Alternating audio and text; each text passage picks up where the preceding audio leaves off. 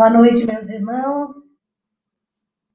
É uma alegria estarmos aqui reunidos em nome de Jesus para podermos conversar um pouquinho a respeito dessa abençoada doutrina, agradecendo a Deus pela oportunidade de estarmos aqui, dando boa noite a todos os nossos irmãos, a toda a família espírita, a toda a família consoladora, a toda a família da Isara, dos Issarenses, dos internautas, a todos aqueles aonde essa palestra chegar.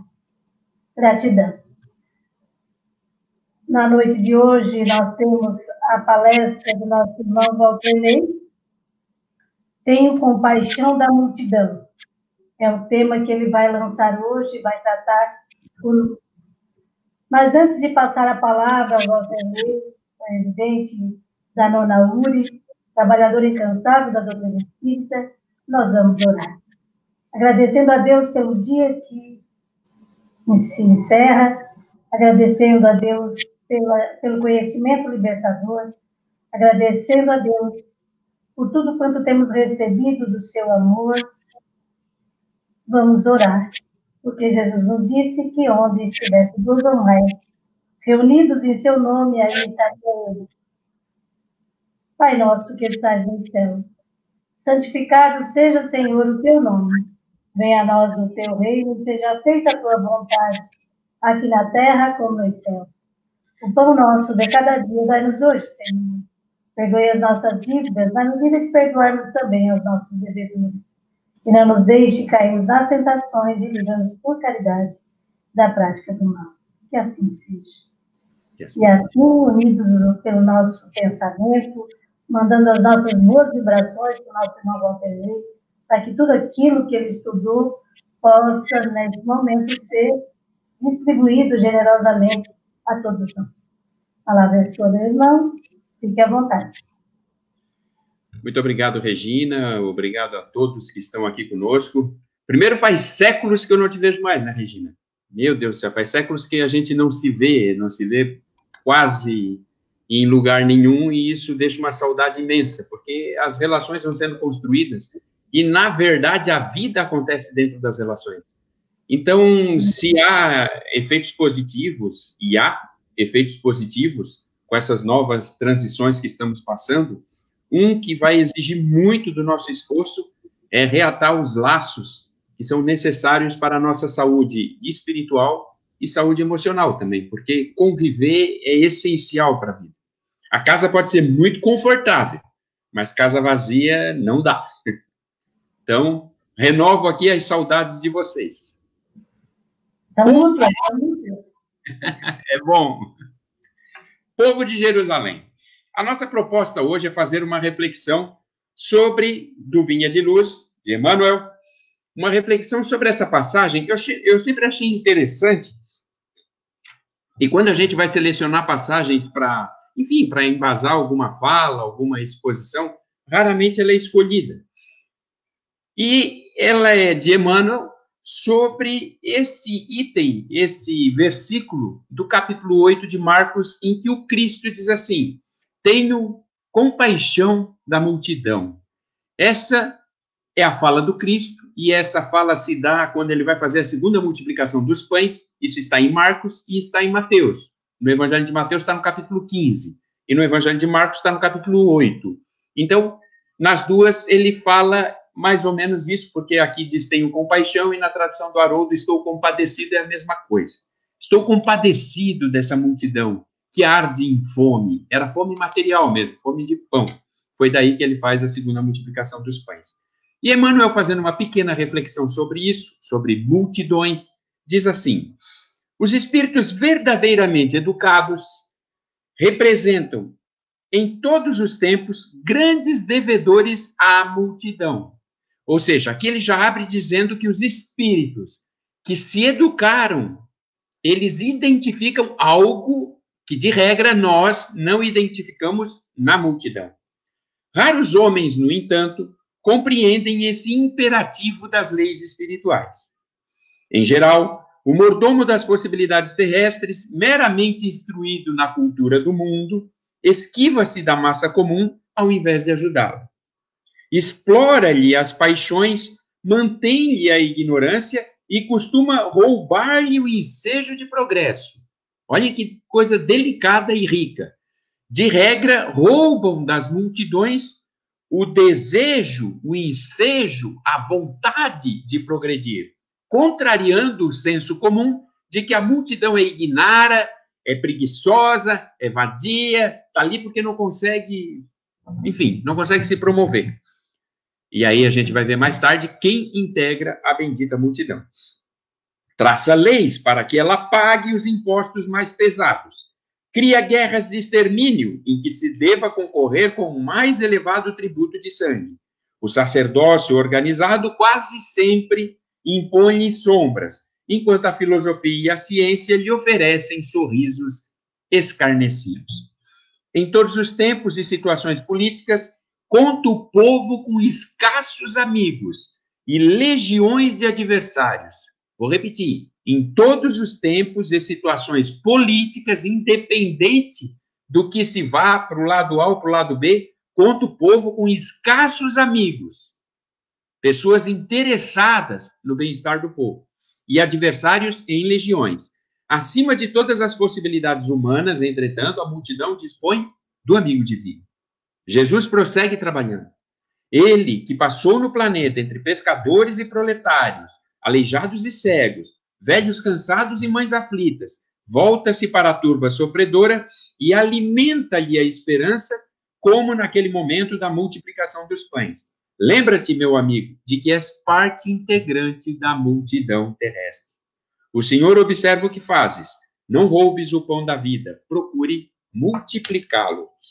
Essa é a manifestação de Emmanuel sobre esse trecho, multidões, em que o Cristo evidencia o seu amor compassivo pelas multidões.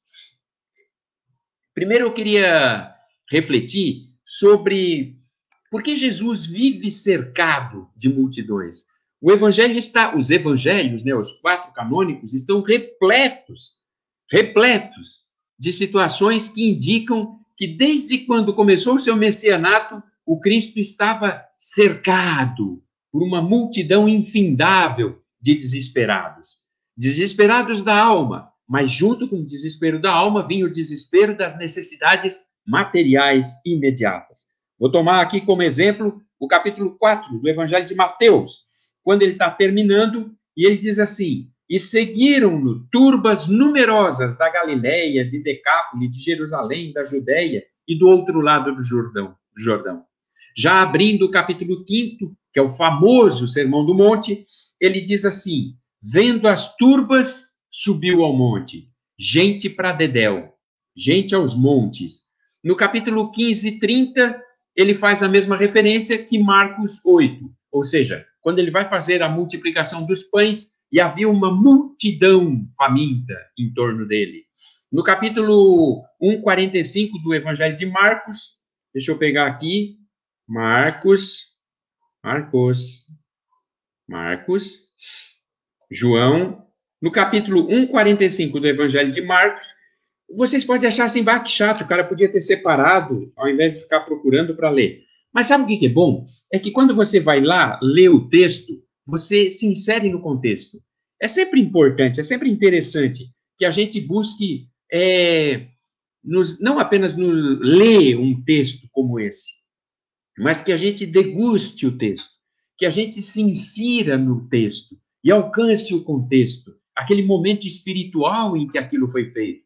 Isso dá ao evangelho uma outra dimensão. O evangelho não é um livro, o evangelho é alimento. Então, a melhor forma de nos alimentarmos é nós imergirmos, estarmos imersos naquele momento rico da alimentação. Por isso é bom ler o texto. E lá no 1,45, quando ele cura leprosos, eles dizem assim: ao sair, começou a proclamar muitas coisas e a divulgar o assunto, de modo que não mais podia entrar publicamente numa cidade, tamanho volume de gente que o cercava, que se aproximava do Cristo, que estava o tempo inteiro em volta dele. E para fechar essa confirmação do tanto que a multidão cercava Jesus, eu vou lá no Evangelho de João, que é na primeira multiplicação dos pães, e dizia assim, no capítulo 6, versículo 2: uma turba numerosa o seguia porque observavam os sinais que ele fazia sobre os enfermos. Então, aqui, meus irmãos e irmãs, nós temos uma identificação muito clara de que Jesus inicia o seu messianato e assim que ele sai daquele momento é, de reflexão no deserto, aqueles 40 dias no deserto, ele começa o seu messianato e a partir dali a multidão não desgruda mais dele. É impossível chegar próximo de Jesus. É o caso de Zaqueu, é o caso da mulher hemorroíça, e por aí vai, exemplos às centenas tem os evangelhos sobre a multidão que, cer que, que cercava Jesus. Mas por que, que essa multidão cercava e seguia Jesus? Era pelo pão espiritual? Era pelo descortinamento de verdades profundas que mudariam a psique, que mudariam o espírito, que mudariam o comportamento daquele povo? Você acha? Não. A resposta é não. Vejam o que diz Jesus no Evangelho de João, capítulo 6, versículo 26 e 27. Ele diz assim, ó, o pão da vida, quando Jesus estava fazendo o, ensino do pão da vida. Em resposta a eles que vieram falar com Cristo sobre os ensinamentos dele, disseram-lhe, perdão, em resposta a eles, disse Jesus: Amém, amém vos digo. Buscais a mim não porque vistes sinais, mas porque comestes dos pães e vos saciastes. E aí ele complementa no 6:27. Trabalhai não pela comida que perece, mas pela comida que permanece para a vida eterna, a qual o Filho do homem vos dará, pois Deus o Pai a certifica. Aqui o Cristo deixa claro que ele tem perfeita ciência da condição espiritual daquele povo, daquela multidão. Aquela multidão que seguia Jesus, ela tinha um interesse específico aparentemente mesquinho, mas um interesse típico da nossa infância espiritual, porque a multidão representa a infância espiritual. Vejam que todo mundo que estava ali queria mais era resolver o seu problema imediato. Até mesmo Nicodemos, quando vem ter com Cristo escondidinho à noite, eram as dúvidas que o acicatavam por questões ali que permeavam a sua realidade. Nada que ultrapassasse a atmosfera mental de cada um que seguia o Cristo. Muitas das vezes, nem mesmo os discípulos, nem mesmo os mais próximos dele, extrapolavam essa atmosfera espiritual. Todos buscavam exclusivamente saciar determinadas questões, mas muito próximas da sua atmosfera, ou a maioria, a esmagadora maioria, alimentar-se, comer, resolver problema e curar-se de doenças. Essa era a média de todos que seguiam e cercavam Jesus, representando a infância espiritual, por quê? Porque se nós formos observar, observarmos, uma criança, ela costuma agir assim. A criança ela tende a buscar apenas aquilo que está no seu campo sensorial. Se a criança está com fome, ela chora até comer. Se a criança quer um brinquedo, ela chora até conseguir, ainda que seja um pequeno castigo. Quando ela está no mercado, ela merece um pequeno castigo. Os pais merecem um grande castigo. A criança, um pequeno castigo. Mas ela chora até conseguir. Então, ela trabalha, ela vive o seu campo sensorial. E assim é a multidão. A multidão vive o seu campo sensorial. Ela quer, ela quer satisfazer as suas necessidades imediatas. Me curei, vou embora. Saciei a minha fome, vou embora. Resolvi o meu pequeno drama mental, eu vou embora. Não havia uma busca vertical, um aprofundamento, uma tentativa de encontrar as bases daquilo que nos torna homens. No livro de Hebreus está dito que às crianças se dá leite, aos homens se dá carne, significando o alimento sólido, a capacidade que você tem de digerir coisas difíceis. E nós evidenciamos aqui, através dessa passagem que trata das multidões que cercavam Jesus, o quão infantil é a multidão nesse aspecto, nesse aspecto. Porque ela representa não apenas o desejo de saciar as suas necessidades imediatas. A multidão também representa a volubilidade, o quão volúvel nós somos. Ela, ela, a multidão é. O quão volúvel a multidão é. E volúvel em que sentido? A mesma multidão que estava ali tecendo loas quando Cristo entra em Jerusalém, é a mesma multidão que três dias depois está lá gritando: crucifica, mata ele, mata, mata esse infeliz, solta Barrabás, manda andar essa criatura. Volubilidade, incapacidade de manter posição, incapacidade de discernir, de identificar. Peraí, esse sou eu, eu tenho uma posição e eu vou trabalhar por essa posição. É isso que vai dando condições para que você se torne homem, para que você se torne mulher, para que você se torne agente transformador da sua existência e, consequentemente, do meio em que você está inserido. Então, a multidão, por conta dessa volubilidade, isso está lá no Evangelho de Lucas e no Evangelho de João, ela atua sempre de uma forma que torna tudo mutável, mas não mutável a partir daquele conceito de natureza e de mutabilidade de Heráclito. Nada é permanente, exceto a mudança. Não é essa mutabilidade positiva, essa mutabilidade, essas mudanças necessárias e que demonstram a evolução do espírito, mas é uma mutabilidade da ignorância, é a mutabilidade da tibieza de espírito, da fraqueza de espírito, daquela pessoa que é sugestionável, é aquele tipo de pessoa que o último que fala leva ela. O primeiro vem e diz, é branco, o outro vem e diz, é preto.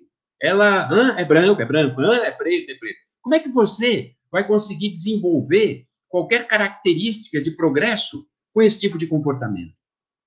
Como é que, agindo dessa forma, sendo conduzido por, pelas maiores alevosias, pelas maiores tolices que se possa disseminar por aí, aliás, isso indica por que, que essas tolices disseminadas em redes sociais ganham tanto alcance? Porque há uma volubilidade, a multidão é composta de pessoas volúveis, frágeis emocionalmente, frágeis intelectualmente, difíceis de sentar e dialogar um diálogo que leve do ponto A ao ponto B.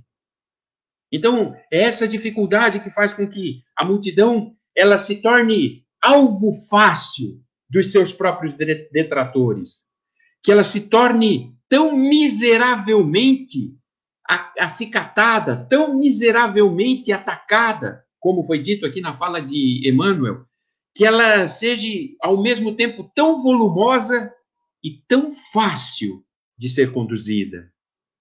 É em razão dessa incapacidade de construir para si mesma discernimento. Mas isso não se constrói de forma abstrata, isso se constrói de forma concreta. E o Cristo enxerga isso. Por isso o Cristo tinha compaixão pela multidão.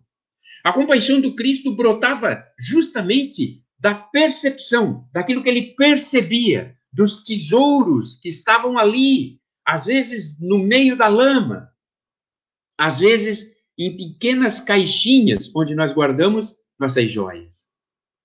E o Cristo percebendo, identificando isso, ele vai lá e pesca na multidão, como se fosse uma metáfora um simbolismo maravilhoso, ele pesca na multidão os seus próprios discípulos. Ele vai lá buscar Simão, ele vai lá buscar Tiago, ele vai lá buscar Mateus, o Levi.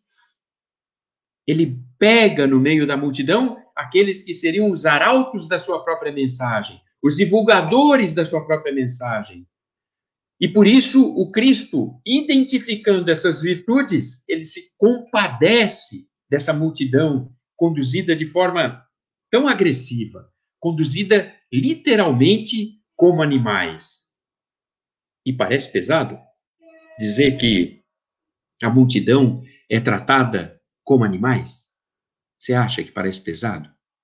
Você já viu as condições em que vivem a esmagadora maioria dos seres humanos? Sim, porque nesse mundo de 7 bilhões e qualquer coisa, talvez uns 400 milhões de pessoas tenham o que a gente chama de vida digna. A esmagadora maioria das pessoas vive em estado de miserabilidade, de incapacidade de construir o seu próprio progresso. E é essa incapacidade de construir o seu próprio progresso que se dá em razão desse número bem pequeno de pessoas que conduz e condena essa multidão. E aí, por que, que essa multidão é tão fragilizada e tão fácil de ser conduzida e de ser maltratada? A razão, e a razão está trazida ali por Emmanuel quando ele finaliza, deixa eu até ler de novo, está trazida aqui por Emmanuel quando ele finaliza assim: Lembra-te, meu amigo, de que és parte integrante da multidão. A razão reside justamente nesse ponto, que é o cerne de toda a nossa fala. Que horas são? 20 e 22. A nossa fala hoje vai ser curta. É, yes. A multidão é tão maltratada, tão agredida, justamente porque nós, nós todos, assim, a galera, de um modo geral, ela não se identifica com a multidão, ela não se vê parte integrante da multidão. Eu não me vejo parte integrante da multidão, eu não me vejo parte integrante do povo. É super comum, é voz corrente, as pessoas dizerem assim: o povo vota mal. E você é o quê? Alienígena da onde? O povo é mal educado. Porque você não integra o povo. Porque eu não integro o povo. Porque quando a gente fala a palavra povo, palavra multidão, ela reverbera na nossa mente, reverbera nos nossos ouvidos como gentalha, massa ignara. É assim que reverbera em nós. E nós não conseguimos nos identificar como gentalha, que somos, como massa ignara, que somos, como pedintes, que somos, Tocói, o miserável de tudo, bem-aventurados os pobres. Quando ele diz pobres, é o ptokoi, do grego, que significa aquele que nada tem, é o miserável, não é o remediado. E nós somos pobres de tudo, mas nós nos identificamos como pobre, como miserável? Não, imagina, é isso. Eu sou de outro nível, tá ligado? Assim, nós ainda espíritas temos um grau a mais dessa vaidade, dessa soberba. Porque se alguém fala alguma coisa, a nossa caridade é superior à caridade dos outros. Os outros só dão comida, dão cesta básica, aquele bando lá, são tudo conduzidos. Nós não. Nós temos uma reflexão profunda sobre o sentido da caridade, porque só nós entendemos o real sentido da caridade. E se o cara participa de alguma doutrina pentecostal, seja lá o que for, Ai, mas ele deixou de fumar, deixou de beber, ele parou de bater na mulher. É, mas isso já ajuda, né? É bom. Pelo menos para isso serve. Porque é pelo menos. Porque não é ainda tipo eu, que estou na doutrina espírita. Meu papo é outro, meu livro é outro. É muito mais profundo, detém muito mais conhecimento. Conhecereis a verdade e ela se chama Espiritismo. É o que eu penso. E isso faz com que eu me afaste ainda mais do sentido de multidão, da ideia de que eu pertenço à multidão, de que eu sou um pedinte, de que eu integro essa massa conduzida, maltratada. Porque só isso, ou seja, essa capacidade de me perceber integrando a massa, é que fará com que eu tenha empatia por essa massa fará com que eu compreenda e tenha esse amor compassivo, porque eu vejo nela o espelho onde eu me represento. E esse sentido, um sentido profundo, um sentido de pertencimento, esse sentido passa a ganhar outro valor. E aí eu trabalho incessantemente, integralmente, como diz Emmanuel, para o progresso dessa multidão, a qual eu faço parte. Pela mesma razão, nós destruímos toda a natureza, porque nós não nos sentimos integrando a natureza. Nós não nos sentimos participando da natureza. A gente já começa lá com a mitologia do Gênesis, ou da Gênesis. Quando Deus criou o mundo, criou os céus, criou as águas, criou as terras e criou o mundo. E ele olhou e disse: Isso é bom, mas agora eu vou fazer algo à minha imagem e semelhança, algo superior. E aí ele fez o homem. E o homem então não se identifica, não se integra, não se sente pertencente à natureza.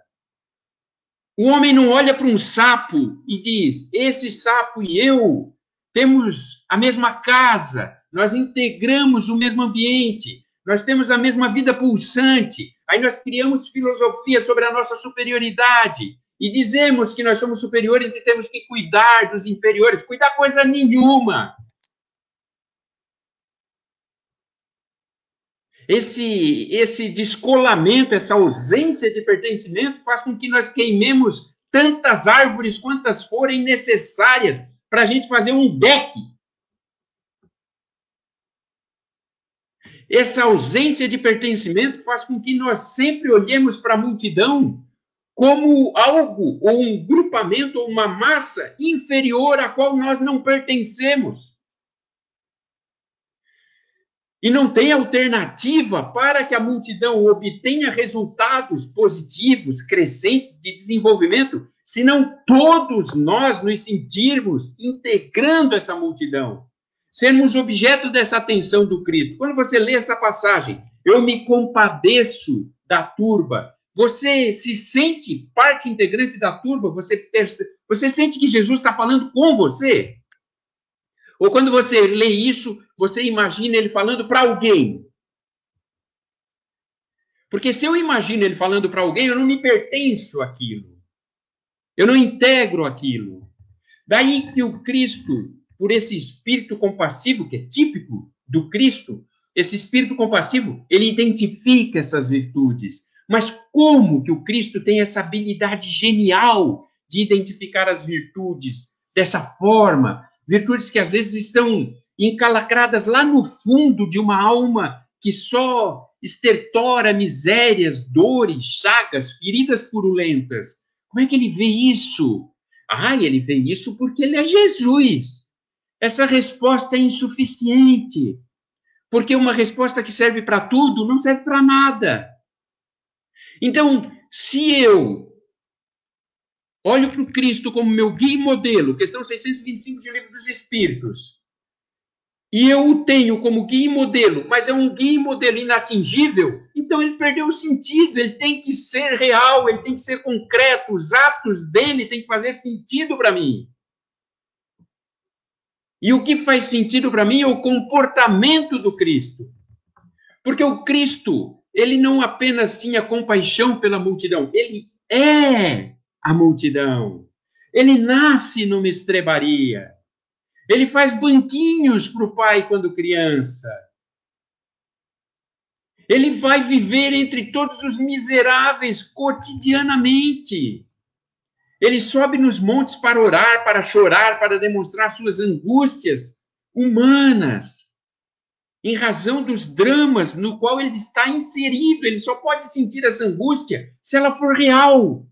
E essa angústia só é real porque ele está no meio daquela gente, da qual nós não nos vemos. O Cristo está no meio, mas eu não me enxergo lá. E como o Cristo conquistou essa habilidade? Ah, ele conquistou essa habilidade porque foi ele quem criou tudo. Há 4 bilhões e meio de anos ele já era perfeito e tal. Não, criatura porque ele era um espírito que, quando tomou a iniciativa de fazer esse ato, de praticar esse ato, esse messianato, quando ele toma essa iniciativa, ele a toma com sentido real, exemplificativo. Portanto, uma forma de o Cristo dizer como você faz para participar da multidão. Um jeito de você participar da multidão é você estar presente na vida. É você prestar atenção ao seu entorno. Porque há muita miséria no nosso entorno e a vida não precisa ser sofrida, você não precisa ficar com cara de sisudo, não precisa fazer aquela cara de santo do pau oco. Ai, porque Jesus te ama, meu irmão. Não, não precisa. Se você quiser ou for assim, tudo bem. Mas se você não é assim, não é isso que vai fazer você ser assim. O que nós precisamos é identificar a nossa relação e a nossa integração com tudo que acontece à nossa volta, com a multidão. E como nós podemos fazer isso no cotidiano? Do mesmo modo que o Cristo. Em tudo ele se fazia presente, ele percebia, ele prestava atenção. Lembram da mulher hemorroíça? Alguém me tocou, ele sentia. E os discípulos no entorno dele, mas Senhor, alguém te tocou? Milhares de pessoas te tocam, mas eu senti. Isso é presença. E quando ele olha para uma multidão e ele diz: Me compadeço deles, porque eles têm fome. Isso é presença. Então, traduz isso para os dias atuais. Como que eu faço esse exercício de presença? Tu vai tomar banho? Toma banho. Sente a água escorrer. De preferência, banho frio de manhã. É tão bom. Eu tomo banho frio faz dois anos e pouco. E deu os inverno aí. Não deu inverno, na verdade, né? Como também não deu verão, ainda bem. Porque a gente não vai para praia, então a gente quer mais é que não dê verão mesmo. Que fique todo mundo lá assim, aquela multidão de gente sem poder aproveitar a praia. Porque já que eu não faço parte da multidão, então eu não aproveito, ninguém aproveita. Aí eu tomei banho outro dia, estava 4 graus. E eu tomo um banho frio, é claro que o banho frio, não importa quanto tempo você tome, ele vai continuar frio. E aquilo, quando desce pela espinha, você dá pulinhos. Mas a sensação de estar vivo é indescritível.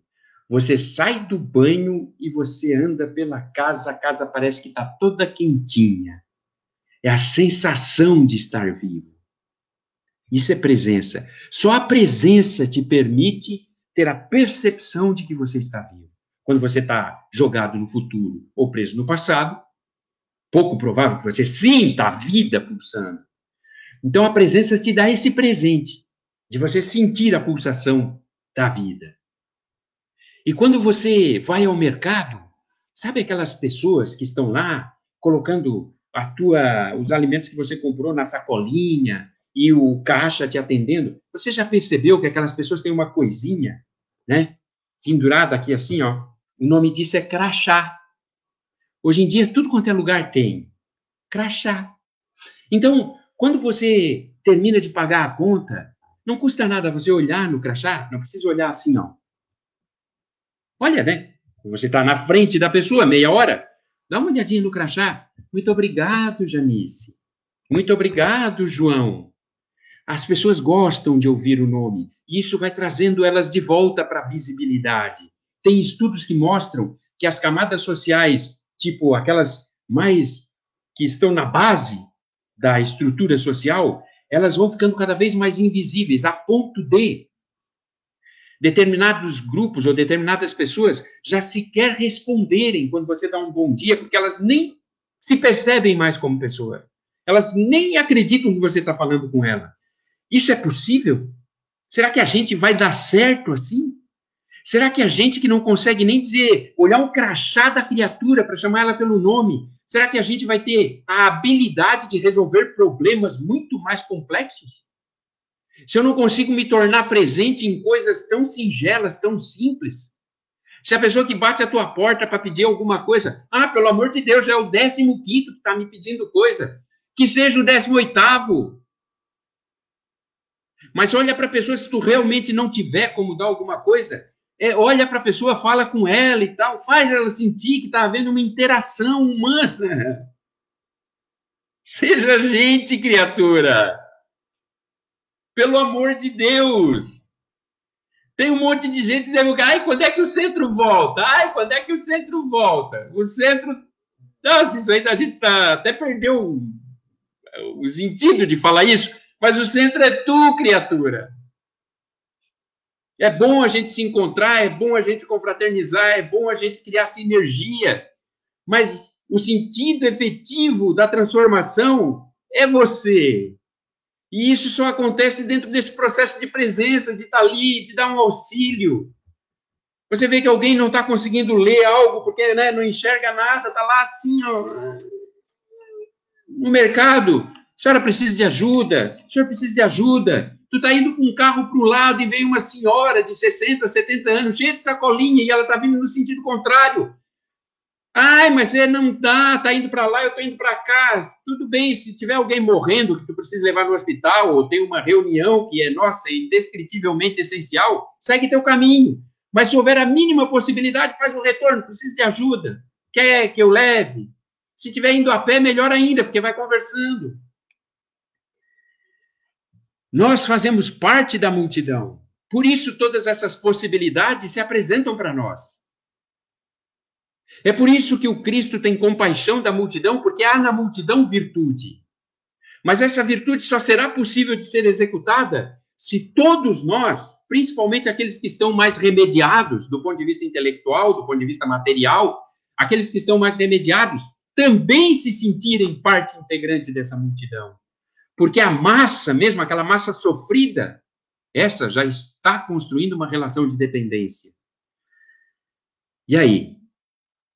Que alternativa nós podemos construir? Que assim seja, um abraço, felicidades a todos. Nossa gratidão ao nosso irmão pelas contundentes palavras de hoje, né, para nos trazer a presença. Talvez seja a presença seja a palavra do momento, né?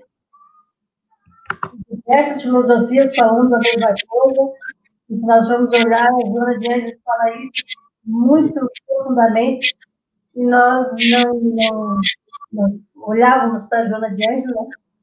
E nessa pandemia parece que fomos obrigados a olhar também para ficar na presença, né? Porque quando a gente está muito ocupado, muito corre para cá, corre para lá, a gente está em todos os lugares, menos dentro da gente, no nosso contexto.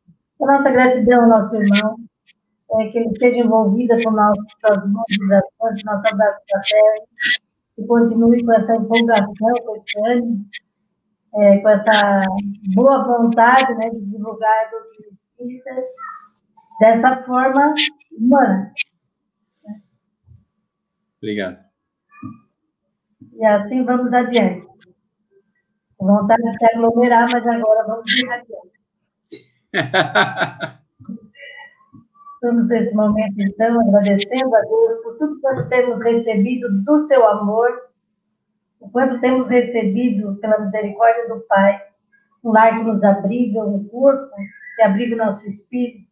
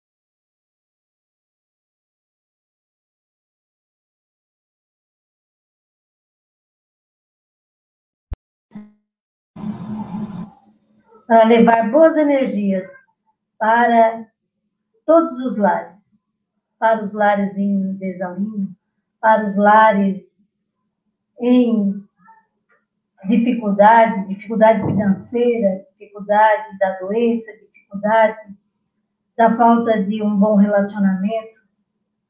Que essas boas energias cheguem aos hospitais, aqueles que estão acamados, aqueles que estão na aprovação da doença, mas também te pedimos por todos aqueles que estão cuidando, zelando, tratando, por todos aqueles que estão enfrentando a pandemia nos hospitais, nos centros de saúde, trabalhando em todos os campos, seja através da medicina, seja nas várias outras situações que temos essa rede de apoio para que um irmão chegue até o hospital. Vamos pedir por aqueles que estão nas prisões, por, aquele, por aquelas mães que estão com os filhos presos, que sentem a dor agora sem as visitas, por aqueles que tiveram os seus entes queridos, que desencarnaram de alguma maneira e que estão chegando na parte espiritual, que possam ser bem recebidos lá do outro lado da vida. O coração daqueles que ficam se acalente, a certeza de que a vida continua nos dois lados da vida. Vamos pedir por aquelas crianças que chegam, que nascem, para que encontrem as mãos amigas a envolvê-las as boas vibrações, para educá-las, para nutri-las com amor, e que chegaram nesse momento tão conturbado, mas que o seu coração possa estar em paz. Te pedimos, Senhor, pelos vícios, pelos vícios de tantas ordens, estamos aqui justamente nessa tarefa de poder nos melhorar, poder fazer com que todas essas nossas dificuldades que trazemos e todas as outras existências sejam banidas, sejam educadas, administradas dentro da nossa personalidade. Que essas dificuldades que trazemos possamos estar na presença, como disse o nosso irmão, para poder identificá-las e dessa maneira poder tratar essa dificuldade que temos para podermos avançar um pouquinho. Que é esta o objetivo, né? Esse é o objetivo de estarmos aqui, poder ir adiante, poder caminhar, poder avançar nas nossas conquistas, conquistas do espírito, que é imortal. Pai de bondade, de amor, nesta hora, nós vamos pedir pelas águas. A água, ela absorve as boas energias. Então, vamos pedir para as águas, que as águas se transformem no remédio, no bálsamo divino, que possa potencializar o uso dos remédios, daqueles que fazem uso de remédio, para que dessa maneira sintam Observem o seu corpo para que ele possa reagir ao tomar o remédio, ao tomar a água, pedindo a Deus e a Jesus, pedindo às células que colaborem, para que lutem juntos, que estamos aqui, juntos, o corpo e o espírito, nessa jornada. E que a cada célula receba essa mensagem através da água para vamos tomar para que todas essas células possam ser agradecidas pela tarefa que elas desempenham no nosso corpo e que possam, dessa maneira, trazer a saúde, o bem-estar, o equilíbrio físico, mental e espiritual de cada um de nós.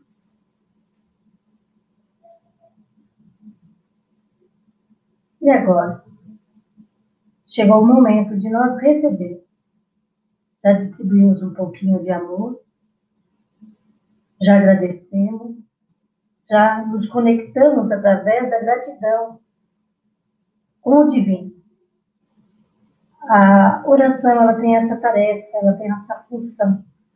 Quando nós saímos do marasmo do dia a dia, das dificuldades do dia a dia, nós conseguimos ir um pouquinho além.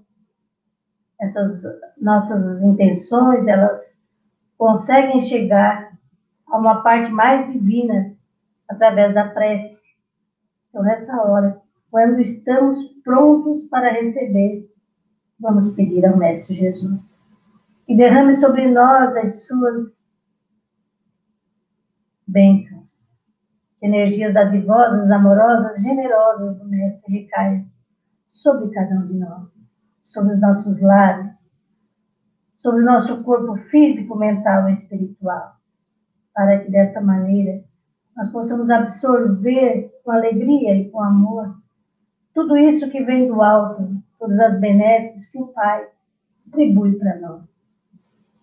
Como dizia o nosso irmão, nós não precisamos ser os pedintes. Nós podemos acessar o mais alto através da nossa boa vibração e poder receber tanto, porque o Pai é tão generoso, é tão bom, e nessa hora distribui essas boas energias, esses bons fluidos. E pedimos, Senhor, que Ele se agasalhe na nossa alma, que Ele se envolva no nosso corpo, para que se traduza essas boas energias em boas palavras para a nossa vizinhança, para a nossa família, em boas ações, em trabalho, em bolos fofos, em comidinhas saudáveis, em gestos amorosos. O amor agasalhado, ele também se multiplica e se distribui. Nessa hora, o coração alegre, cheio de festa, nós vamos agradecer. Agradecer a Deus pela oportunidade de estarmos aqui. De parar um pouquinho com a correria do dia para pensar no lado espiritual. E agradecer o Evangelho de Jesus trazido pelo nosso irmão Walter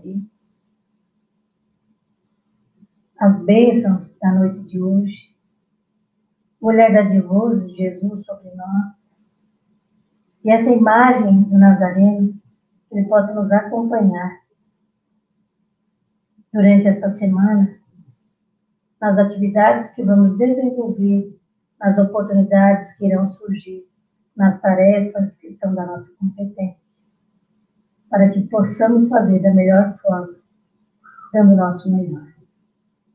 Gratidão, Senhor, e dizemos, Pai nosso que estás nos céus, santificado seja, Pai, o teu nome, venha a nós o teu reino. Seja feita a tua vontade aqui na terra como nos céus.